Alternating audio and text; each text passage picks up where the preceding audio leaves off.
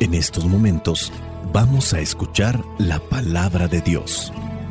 Dispón tu corazón para que el mensaje llegue hasta lo más profundo de tu ser.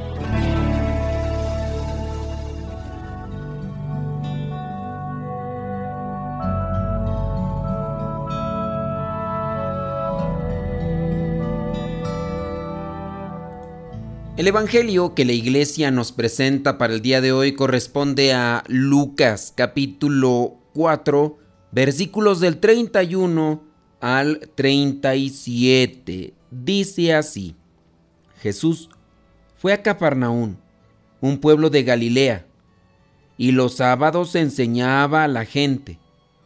Y la gente se admiraba de cómo les enseñaba, porque hablaba con plena autoridad. En la sinagoga había un hombre que tenía un demonio o espíritu impuro, el cual gritó con fuerza, Déjanos, ¿por qué te metes con nosotros, Jesús de Nazaret? ¿Has venido a destruirnos? Yo te conozco y sé que eres el santo de Dios. Jesús reprendió a aquel demonio diciéndole, Cállate y deja a este hombre entonces el demonio arrojó al hombre al suelo delante de todos y salió de él, sin hacerle ningún daño. Todos se asustaron y se decían unos a otros, ¿qué palabras son estas? Con toda autoridad y poder, este hombre ordena a los espíritus impuros que salgan, y ellos salen. Y se hablaba de Jesús por todos los lugares de la región. Palabra de Dios, te alabamos Señor. Señor Jesucristo, nuestro divino Salvador, gracias te damos por tu infinito amor. Te escuchamos en la palabra, que recibimos y adoramos en la Eucaristía, te servimos en los hermanos.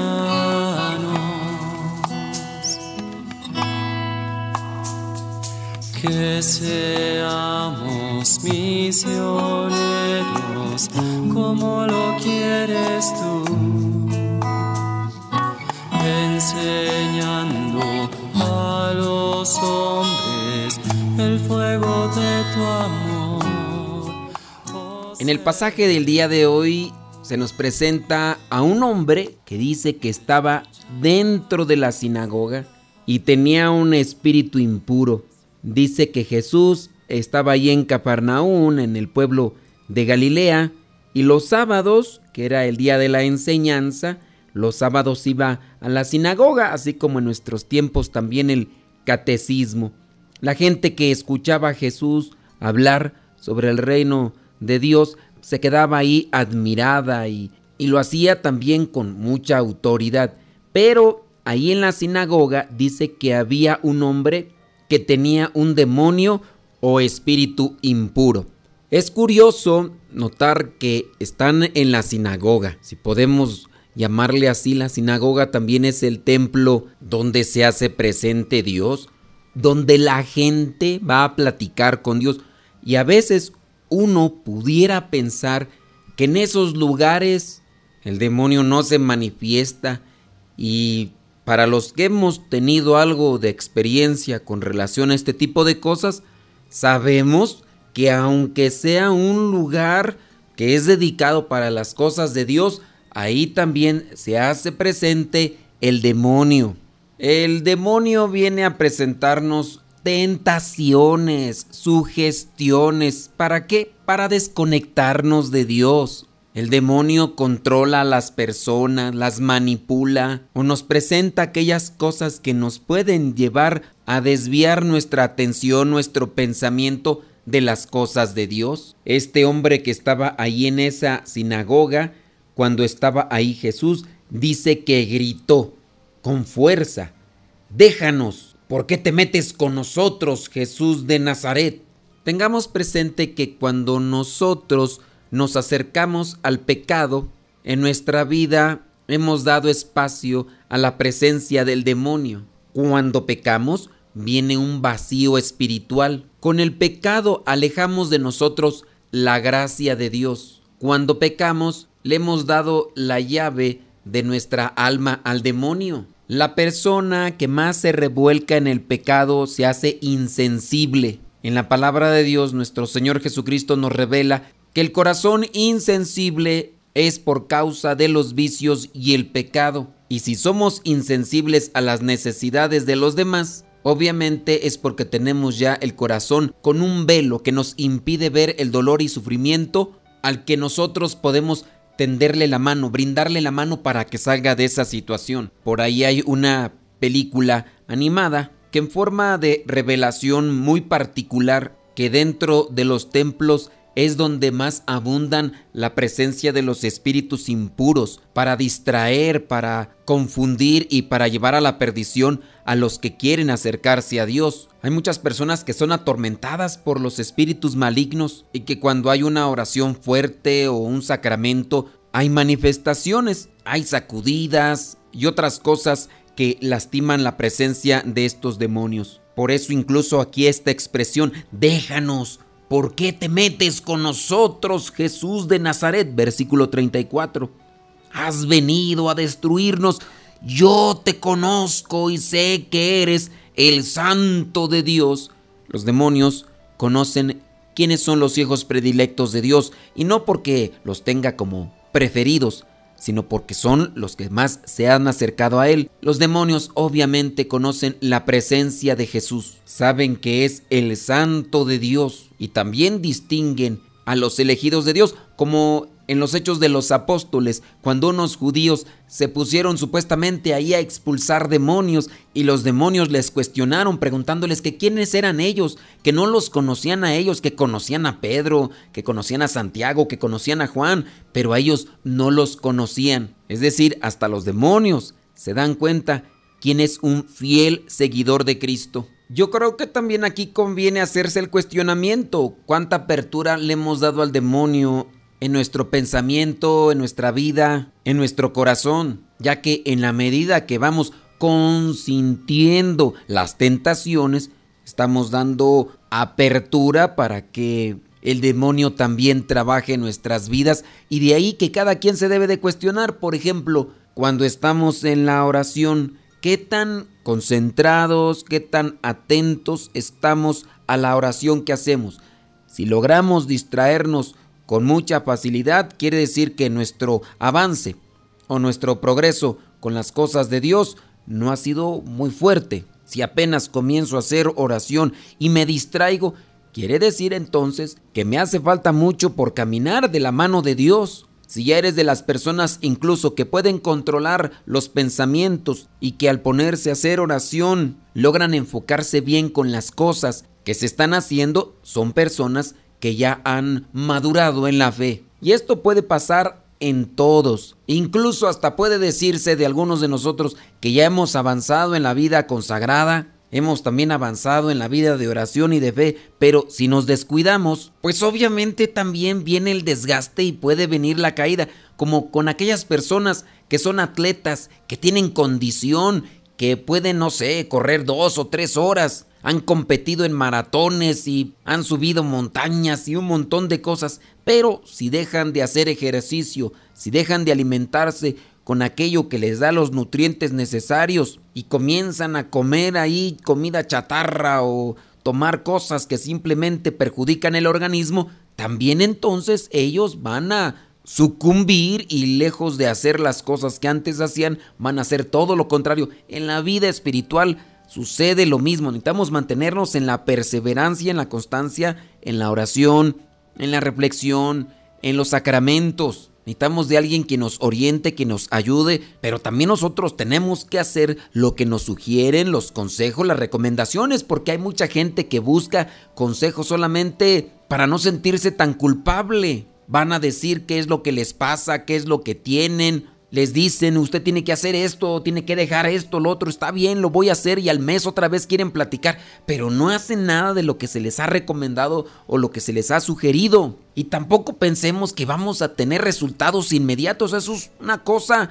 progresiva y a veces se da de manera fortuita inmediata y hay veces que sí tarda su tiempo, pero necesitamos ser constantes y perseverantes. Tenemos que quitar de nuestro lado la desesperación, que es una de las cosas que más perjudican para el avance, el crecimiento espiritual. Pues este hombre presente ahí en esa sinagoga con el espíritu impuro, con el demonio, reconoce a Jesús. Jesús reprendió a aquel demonio, cállate y deja a este hombre. Y entonces el demonio arrojó al hombre al suelo delante de todos y salió de él sin hacerle ningún daño. Porque en otros casos, ¿verdad? Se sabe de que eran arrojados aquellos que eran poseídos al fuego y también se puede arrojar a las piedras y pueden quedar heridos, pero en este caso no sucedió. He sabido de algunas personas que han estado presentes ante este tipo de expulsiones de demonios las voces, los llantos, los gritos, las cosas materiales que se mueven, obviamente causan pánico, causan temor. Algunos de los que han estado se asustan y obviamente no quieren saber nada de eso. Así también pasó en aquel lugar, en esa sinagoga, en ese lugar donde se reunían para escuchar la palabra y para hacer oración. Y este es otro punto del que debemos de reflexionar, ya que hay muchas personas que les da miedo estas cuestiones de espíritus impuros o de demonios. A veces incluso hasta piden que no se hablen mejor de esas cosas. Más miedo nos debería estar relacionándonos con el pecado que nos proyecta en algún futuro a relacionarnos con los demonios en la eternidad. Obviamente para sufrir porque ese vendría a ser el castigo. Otro punto que se puede reflexionar aquí en este Evangelio es sobre la autoridad.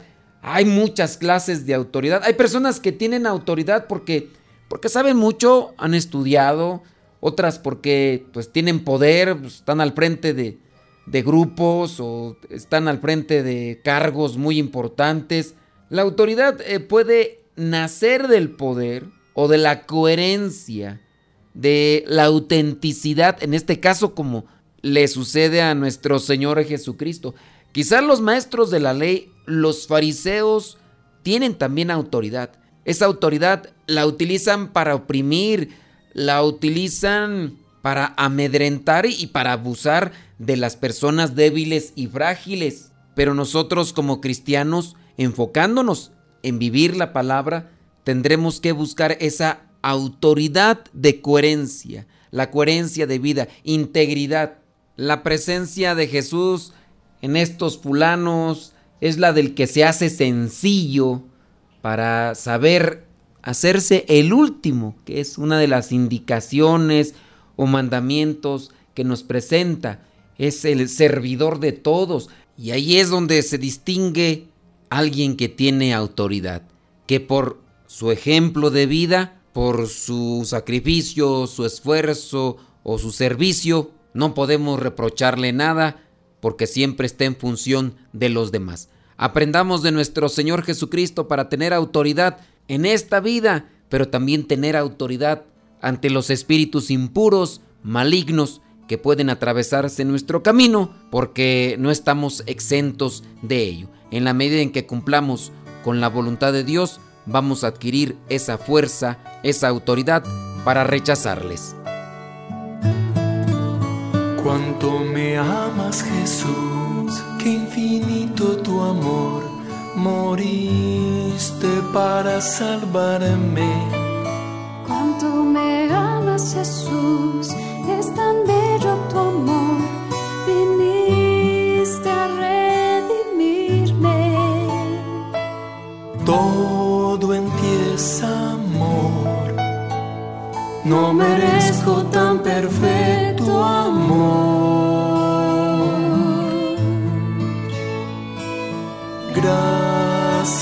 Gracias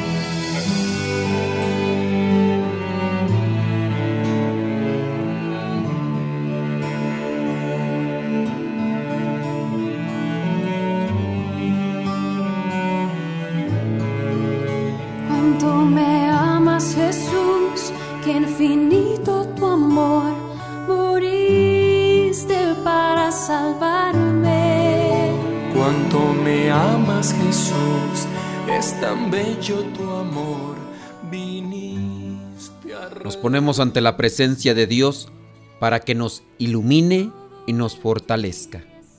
Ven Espíritu Santo, tu amor me contiene y me eleva, pero muchas veces las preocupaciones de la vida me tiran abajo, como si no tuviera tu amor. Y algunas veces me dejo llevar por la angustia cuando los problemas no son tan grandes. Dame un corazón más agradecido para que pueda vivir con más optimismo y esperanza, sin dejar que se amargue el alma por las cosas que me pasan, porque siempre, en medio de los problemas hay muchos regalos de tu amor. Ayúdame a descubrirlos. Espíritu Santo, que sostienes mi vida. Ven, Espíritu Santo, una vez más. Quiero dejar ante ti todo lo que me preocupa y confiar en tu ayuda. Te entrego mi salud, mi hogar, mis tareas, mis proyectos. Quiero que te hagas presente en todos los momentos, que me protejas y que lleves todo a un buen puerto. Y te agradezco, Espíritu de Amor, por todo lo que me has dado, por el aire, las personas que me ayudan y me alientan, el corazón que late, la sangre, la piel, las sensaciones agradables y tantas simples cosas que llenan cada día de mi vida. Padre, te pido sabiduría para alcanzar mis metas, humildad para vivir mis triunfos, bondad para compartir con mis hermanos, fe para nunca rendirme en mis propósitos y valor para poder superar las adversidades. Y si por algún motivo encontrase en mi camino algún obstáculo difícil de superar, te pido que me tomes de la mano me abraces con tu amor y me ayudes a salir adelante. Porque tú, Señor, eres mi amigo y mi guía. Y si tú estás a mi lado no habrá prueba que no pueda superar. En tus manos pongo mis ilusiones, mis esperanzas, mis propósitos y también todo aquello que me aflige. Tú conoces mi corazón y sabes lo que es mejor para mí. Confío en ti y acepto cada uno de tus designios. Amado Dios, que se haga siempre tu voluntad en mi vida. Amado Dios, cada día que pasa necesito más de ti. Por favor, permite que en este nuevo día tu presencia brille con fuerza en mi vida, la vida de mi familia y la vida de mis amigos. Gracias por escuchar mi oración y gracias porque sé que tú escuchas mis súplicas y respondes a mis clamores. Espíritu Santo, fuente de luz, ilumínanos. Espíritu Santo, fuente de luz, llénanos de tu amor. La bendición de Dios Todopoderoso, Padre, Hijo y Espíritu Santo, descienda sobre cada uno de ustedes y les acompañe siempre. Soy el Padre Modesto Lule de los misioneros servidores de la palabra. Vayamos a vivir el Evangelio. Lámpara es tu palabra para mis pasos, luz en mi sendero. Lámpara es tu palabra para mis pasos, luz en mi sendero. Luz, tu palabra es la luz.